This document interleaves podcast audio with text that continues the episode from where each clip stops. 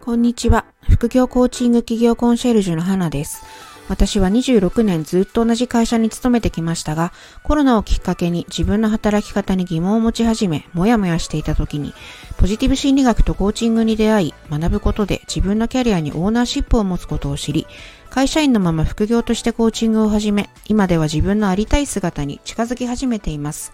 このポッドキャストでは、コーチの資格を取得したけれども、なかなかセッションに結びつかない方、IT スキルが足りず、もしくは苦手で自分の URL が作れず一歩踏み出せない方、自己肯定感が足りず、私なんてと思い、自分のコーチングをクライアントに提供できない方などに、私自身の体験をベースに会社員のまま副業としてコーチング起業するコツを配信していきます。ご興味を持っていただけたらフォローしてくださいね。それでは配信をお楽しみください。こんにちは、花です。え今日は私が目指す副業の形というお題でお話ししてみようかなと思います。えー、私はコーチとして活動しています。個別セッションがめちゃくちゃ楽しいです。まあ、私が応援したい人は、えー、コーチの資格を取ったものの、まあ、IT がちょっと苦手で、えー、コーチとしての、え最初のセッションを作り出せない人一歩踏み出せない方、まあ、そんな方たちに向けて、まあ、コーチとしてどうやって活動していくかっていうようなあたりを個別のコーチングやコンサルそれからグループのコーチングコンサルみたいな形で、えー、フォローしていくっていうのが、まあ、私のコーチングの、うん、メインテーマなわけなんですけれども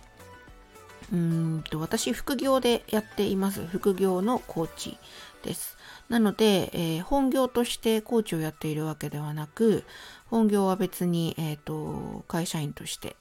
えー、長年勤めてきた会社で、えー、日中帯は全然コーチとは関係ない仕事をしているわけなんですが、まあ、副業は当たり前なんですけれども会社員の仕事以外の時間でやるわけなんですよね。なので、まあ何回もこの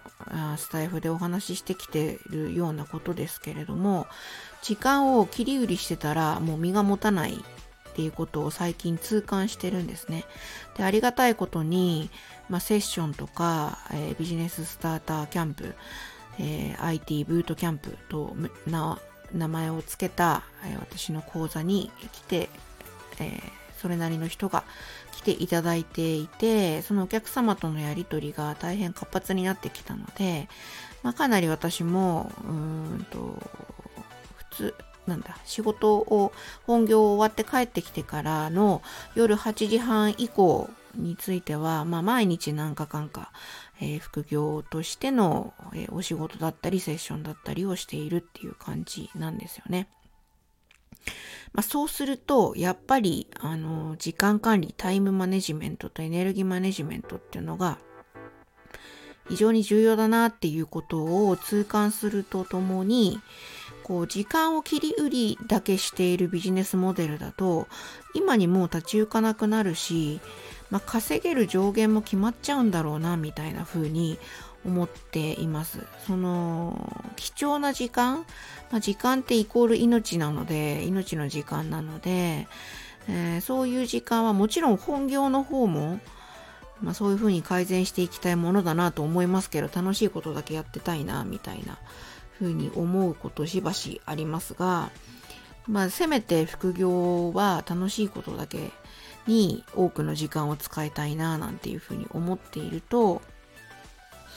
なんかこう、時間をかけなくっても売れていく仕組みみたいなものができたらもう最高だよねっていうふうに今改めて思っているところです。もちろんね、あの、セッション楽しいんですよ。今日もついさっきまで個別のセッションさせていただいてたんですけど、お客様のがわからなかったことがわかるようになって、それをこう実践していただいている姿を見ると、ほんとめちゃくちゃ私楽しいんですよね。だからやりがいがあるし、この時間はなくしたくないなと思うんですけれども、まあ、やっぱりそれだけでやっていくと自分が持たなくなってしまうので、コーチとして自分が疲弊してたら、